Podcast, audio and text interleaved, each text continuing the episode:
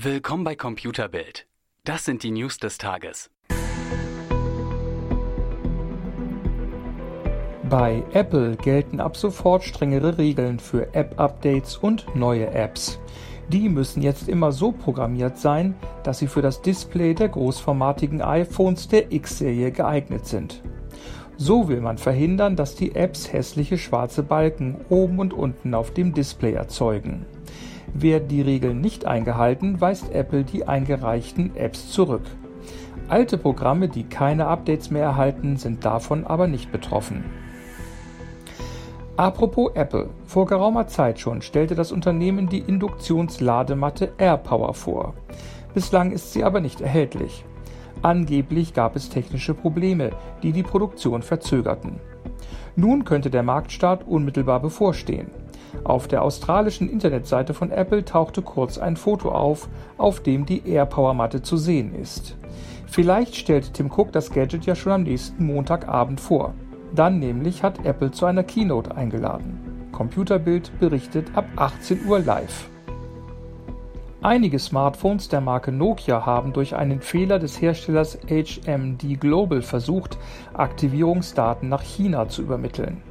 Eine einzelne Lieferung des Modells Nokia 7 Plus sei fälschlicherweise mit der Geräteaktivierungssoftware für ein anderes Land ausgestattet worden, erklärte der Hersteller.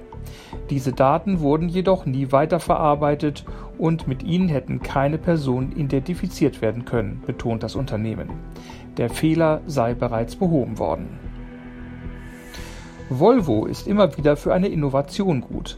Erst vor kurzem teilte der Autobauer mit, dass seine Fahrzeuge zukünftig nur noch 180 Spitze fahren werden, aus Sicherheitsgründen. Jetzt kommt die nächste Neuerung. Volvo will spezielle Kameras und Sensoren in den Innenraum bauen. Die sollen erkennen, ob der Fahrer Rauschmittel zu sich genommen hat und deshalb zum Beispiel verzögert oder gar nicht auf Gefahren reagiert. Dann, so die Idee, wird automatisch die Geschwindigkeit gedrosselt oder der Wagen vollständig zum Stillstand gebracht. Ebenfalls immer für eine flotte Idee gut ist Elon Musk. Der Boss des Elektroautoherstellers Tesla will jetzt, dass seine Mitarbeiter die Autos nicht nur bauen, sondern auch ausliefern. In einer Mail bittet Musk alle Angestellten zu prüfen, ob sie nicht die fertigen Autos zum Beispiel zu Güterbahnhöfen oder Häfen fahren können, damit die Fahrzeuge schneller zu den Kunden kommen. Grund für die Battle Mail ist die hohe Nachfrage in China und in Europa, vor allem nach dem günstigen Einstiegsmodel 3.